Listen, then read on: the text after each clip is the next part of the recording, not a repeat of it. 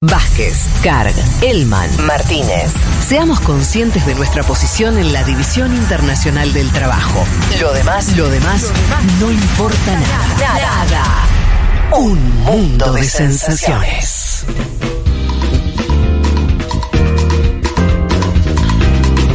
Si les parece, entonces vamos ya ahora, después de esta lectura de mensajes, eh, a hablar del otro tema que les comentábamos, que íbamos a tocar, que tiene que ver con el fin de Sí. la era Johnson.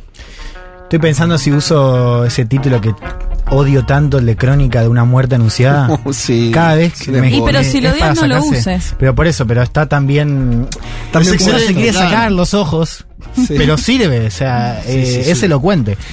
¿Por qué decíamos crónica de una caída, una muerte anunciada? Bueno, porque un poco ya habíamos descontado que le quedaba poco a Boris Johnson, primer ministro de Reino Unido. ¿Por qué? Bueno, porque había zafado por la mínima de una rebelión interna, una votación dentro del Partido Conservador hace poquito más de un mes. Ahí el 40% de su bancada quería que se fuera. En ese entonces el principal escándalo era el famoso Partygate, estas fiestas Sí, claro. escandalosas, digamos, en eh, Downing Street, ¿no? Ahí se lo vio inclusive a Johnson con una copita en la mano, es una cosa bastante difícil de sortear. Bueno, ahí lo sortea Johnson por la mínima. Hubo otra gota que rebalsó el vaso, otro escándalo en la semana que cae Johnson, más pequeño, pero que termina de desestabilizar al gobierno de Johnson. Imputado, en este caso, un diputado conservador, Chris Pincher, número 2 de la bancada Tory, aliado, por supuesto, de Boris Johnson, que fue denunciado por haber manoseado a dos hombres a la salida de un boliche. Este fue un, caso, insisto, menor que el eh, Partygate, pero, Pero es el que detona. Es el que Claro. detona porque de vuelta se lo engancha ahí a Boris Johnson mintiendo. Había dicho Johnson que él no sabía de la conducta de Pincher. Después se reveló que, bueno, ya se le había contado en 2019 que ya tenía un haber de casos bastante. mm, Similares a Que, este. que era, Similares que era a un este. abusador, Era básicamente. un abusador. Porque el tipo le manda una carta a Boris diciéndole, no, anoche me excedí de copas. No, no se excedió de Claro, copas. no. Abusó de sus compañeros Claro. y ya lo había hecho en el 2019. Bueno, que se detona ahí una rebelión de ministros, ¿no? Ya hemos visto una rebelión, si querés, en el plano del Parlamento. En este caso son los ministros, fíjate, renunciaron 40 funcionarios en un solo día. Sí. Una rebelión que encabezan eh, Rishi Sunak, el ministro de Economía, muy popular, ya vamos a hablar de él. Y Sahid Javid, otro ministro popular, en este caso de eh, Sanidad. Javid sale a hablar en eh, el Parlamento ese miércoles. ¿Los dos ¿no? de ascendencia india o...? Sí. sí. Em, Es, muy común eso. O sea, pero creo que los últimos. No sé, por ahí me estoy met- metiendo la pata, pero en los últimos años todavía más, ¿no? Eh, por más que la inmigración india es eh, muy, muy, muy, muy antigua, pero eh, personas con, con lugares muy protagónicos. Sí, el alcalde de Londres. ¿No? Total. Sadiq Khan. Sadiq Khan. Efectivamente. Bueno, eh, ahí decía, sale Javid a hablar eh, el miércoles, que además es el día donde el primer ministro siempre se expone ante las preguntas y las dudas y las interpelaciones del Parlamento. Y básicamente dice esto, muchachos, esto se terminó. Lo escuchamos a Javid. And now, this week again, we have reason to question the truth and integrity of what we've all been told. And at some point, we have to conclude that enough is enough. I believe that point is now. Yeah, me encanta. Esa- Yeah. ese momento es hermoso. Eh, perdón, un apunte Sí. nomás. Sajid Javid tiene descendencia pakistaní. Ah, no eso, eso sí, me Eh, parecía, ah, porque es musulmán. Bien. Eh, digo, un detalle bastante Sí, importante sí. teniendo en Sí, cuenta la claro. relación turbulenta entre ambas naciones, no así el caso de Sunak, ya vamos a hablar de él. A ver, ¿qué dijo Javid? Esta semana de nuevo tenemos razones para cuestionar la verdad y la integridad de lo que se nos ha contado. Llegados a este punto debemos concluir que ya basta, creo que este es el momento, ¿no? Che, entonces para, ¿es una rebelión Sí. moral? No, básicamente lo que se cuestiona, a ver, No, no estoy, no lo estoy, no lo estoy diciendo. Quiero decir, como moral. Claro, hasta ahora las cosas que contaste de Johnson Sí. respecto a su caída y un poco lo que escuchamos recién del testimonio no eran cuestiones de no se soporta más las decisiones económicas del gobierno No. de Johnson o el Brexit. No, no, no Solo- mintió no. sobre esto. Por eso, son todas cuestiones, Sí. le digo moral o per- eh, de, de- de conducta personal. De conducta del- personal, O de su gobierno, eh, sí. pero no de, Sí. de de- de gobernanza, no de política pública. No. Hay diferencias, pero no fueran las, las que detonaron la salida, ¿no? Las, la salida se detona así por este cuestionamiento a la integridad, el tema de cómo, si decía la verdad o no. Es particular eso, digo. Yo creo que es como, viste, el- ese. no solo tipo de crisis que estamos viendo en, otro, en otra Sí, parte del mundo. hay una Sí, pero que de hecho hay igual también en el Reino Unido. Digo, está en un ese momento futbolista económico que hace una Sí. falta, dos faltas, tres faltas, cuatro faltas, cinco faltas y el compañero de equipo dice la quinta, amigo, te van a expulsar. Sí. Como que me parece que le habían a, a Johnson, le habían sacado la amarilla hace un mes, lo había dicho Juan Elman por el Partygate. Y ahora sale esto de pinche y le dijeron, es esta, ¿no? Sí. Ya tenía 40% en contra de la bancada. Los ministros le hacen un vacío escandaloso. Vos, vos le El vacío dijiste que, moral. que había otras cosas. O sea, No, no, digo que indicadores económicos negativos también Bueno, hay. sí. No, no, sí, los hay hace varios años. Lo que pasa fue que justamente lo que dicen es, en esta crisis no podemos permitir que un líder con una popularidad tan baja, cuyo cargo ya está siendo, digamos, cada vez más cuestionado por un amplio número de británicos, digo, siga en el cargo. bien. Y, y perdón, una cosita. Sí hay una cuestión, me parece, que tiene que ver con esto de poner el foco en si mintió o no mintió, ¿no? Que con lo mismo del Partygate, como que no se, no se focalizaba tanto en si se hicieron las fiestas o no, Sí, sino si Boris sabía, sabía o no sabía, ¿no? Que eso me llamó bastante la atención. Y un poco Eso lo mismo con moral que dice Fede. Es decir, hay, hay penalización de ese tipo de acciones en Gran Bretaña, en Reino Unido, que no sucede en otras naciones, ¿no? Por haber mentido. Bueno, Es- ahí- perdón, es que yo me, me río Sí, un poco de eso, ¿no? habíamos dicho- Estamos estamos hablando de gente que miente, de que se levanta hasta que se acuesta. Sí, sí, sí. En Sí, todos los sentidos, y hay cierta una monarquía, además, ¿no? a Sí, ver, por eso, pero bueno, supongo que así esto lo va a decir Leti después, pero digo, eh, la carrera de Johnson está articulada en torno a mentiras. O sea, tipo voy. Sí, sí, al sí, cual es- lo, una rajaron, lo rajaron del Times, siendo periodista, porque inventó una cita. Y después, bueno, lo vimos toda en la campaña de Brexit, ¿no? Un montón de cosas que se dijeron y se prometieron que después Sí. no se cumplieron ni cerca. Por eso me preguntaba si había algo abajo de esto o, o es esto. No, después hay algo también, perdón, para, para las comparaciones. eh, el hecho de que Reino Unido tenga un sistema parlamentario hace Mm. que ahí las cuestiones sobre el poder y la atribución del primer ministro y de las cosas de responsabilidad sean diferentes Sí. al de otras eh, al de otros países, ¿no? Sobre todo porque la cuestión, o sea, vos lo que tenés es que el Parlamento está por el liderazgo de Johnson, porque Johnson lidera el Partido Conservador, llevando a cabo una visión económica, ¿no? Entonces ahí un poco eh, no se le cae solo a Johnson, se le cae a la mayoría parlamentaria, ¿no? En torno a, la dirección económica. Sí. ¿Se entiende?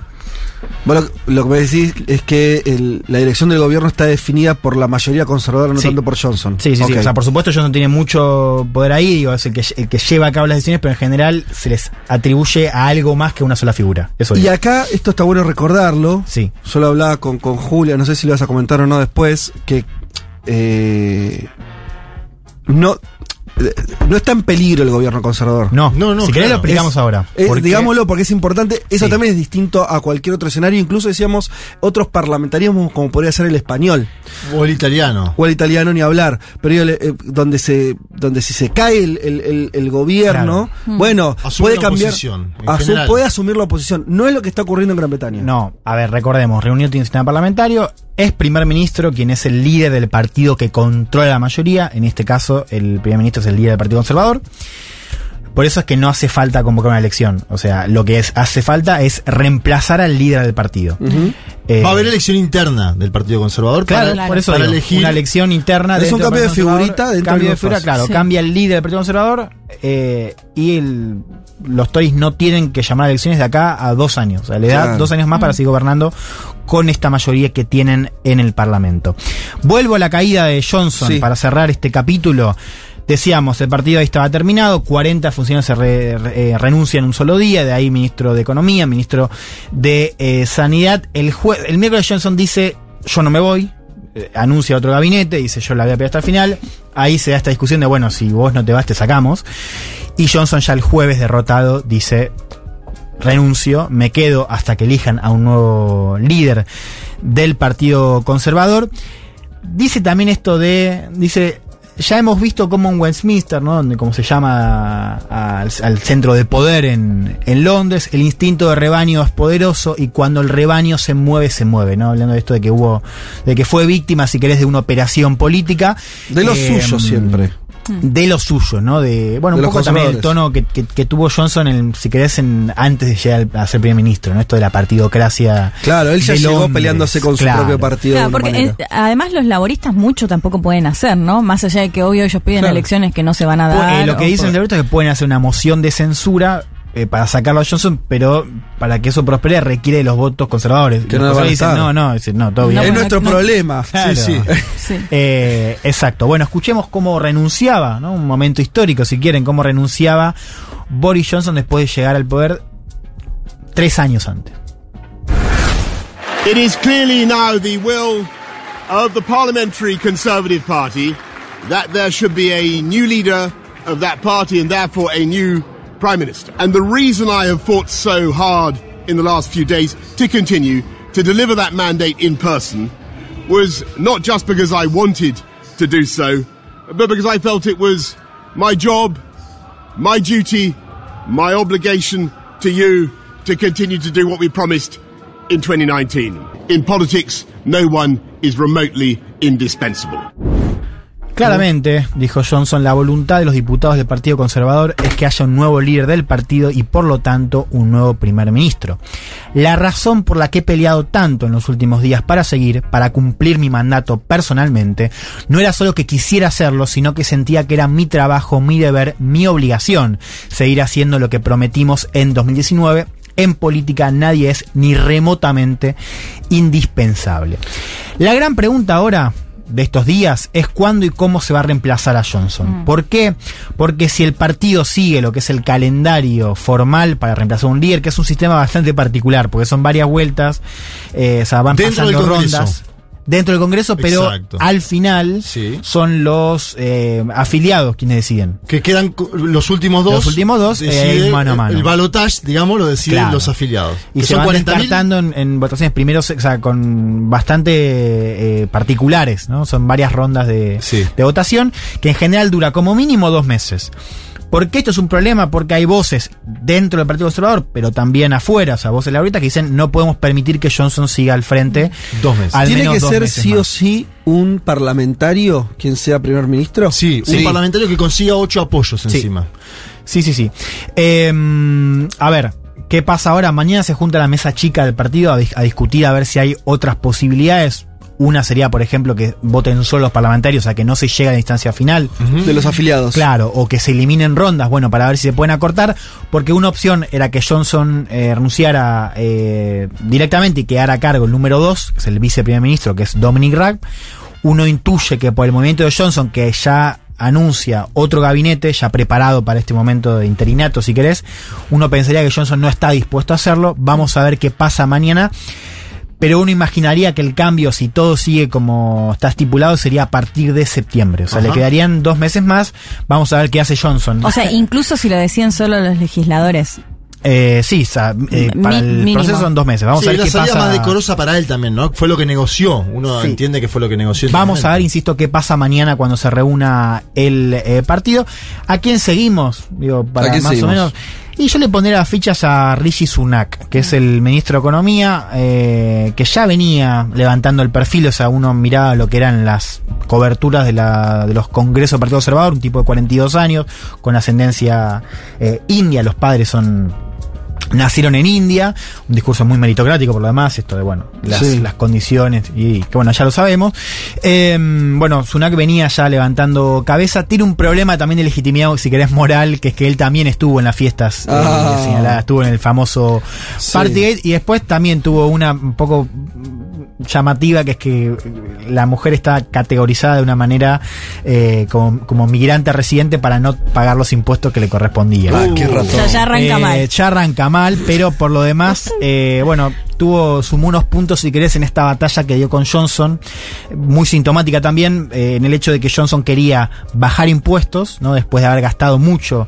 Johnson, para que tengamos dimensión, Johnson es el primer ministro que más gastó eh, y que más impuestos subió en eh, por lo menos 10, 15 años. O sea, Ajá. también superando a, primeros ministros laboristas, ¿no? El caso de Gordon Brown y de Tony Blair. Bueno, esto de la bandera de la disciplina fiscal es, si querés, la principal bandera para esta campaña de Sunak.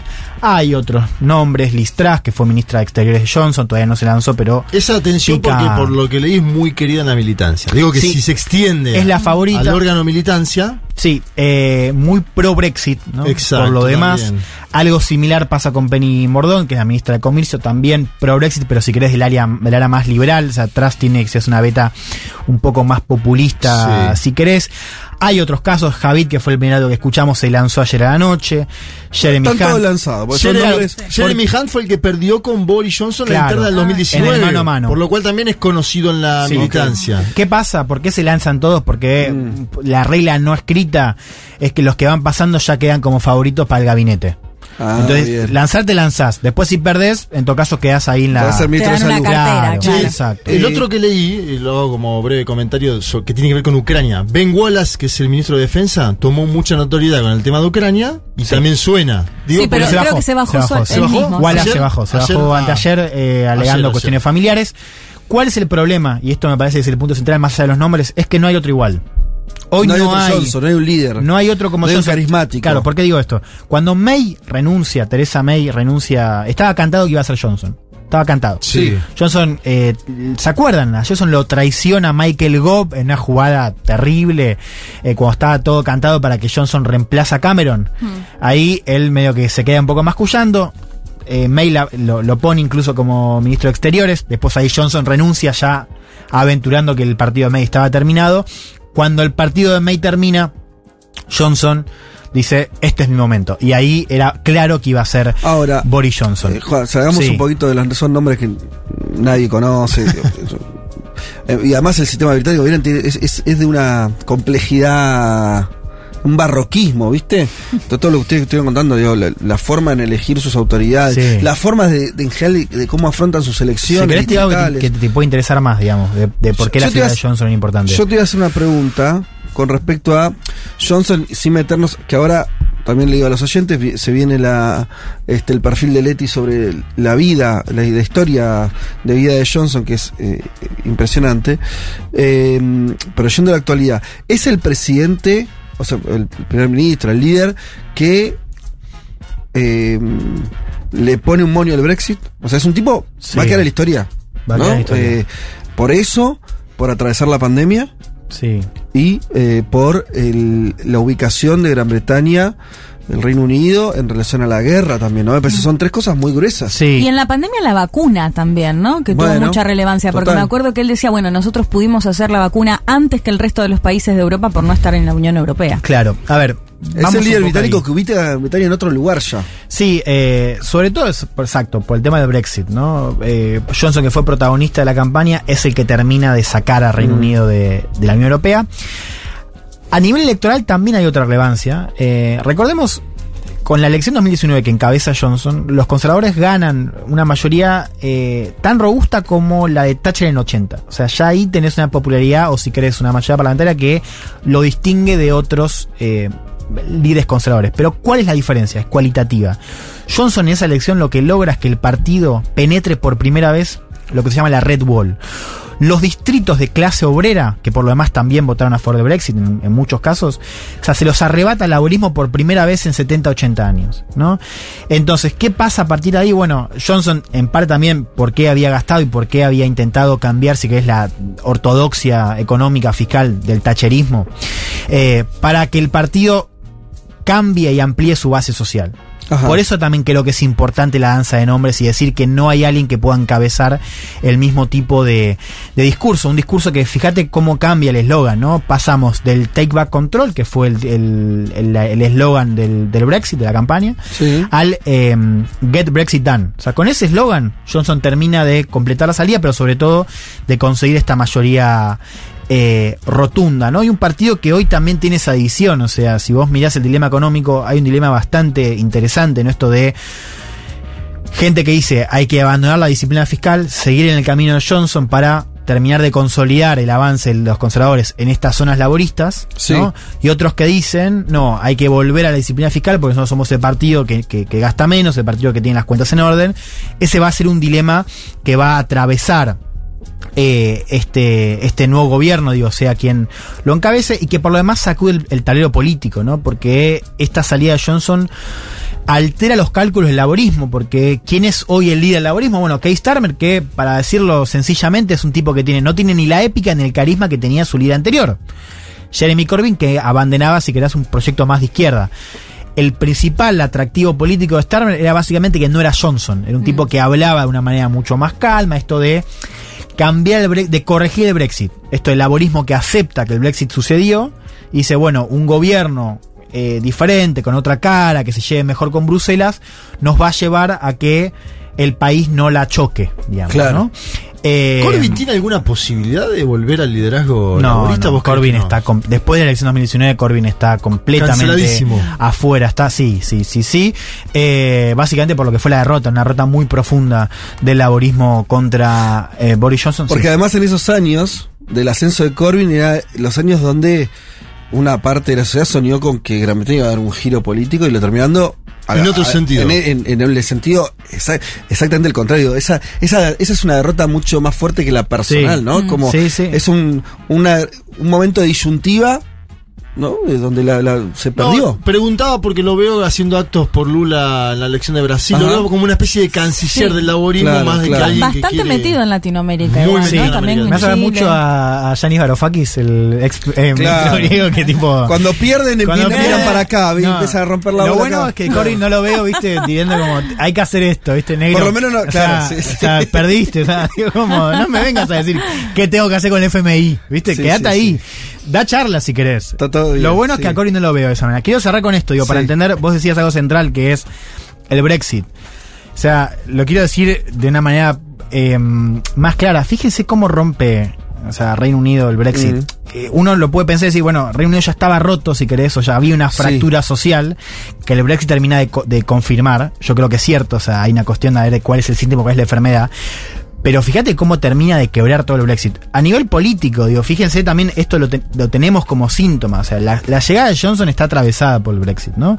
Por su papel en la campaña y por el fracaso de May de tener una mayoría para encabezar un acuerdo de, de salida. Un acuerdo que además Johnson, fíjense lo que hizo. Johnson acuerda algo con la Unión Europea, ¿no? Con un protocolo bastante famoso, el, el llamado Protocolo de Irlanda del Norte.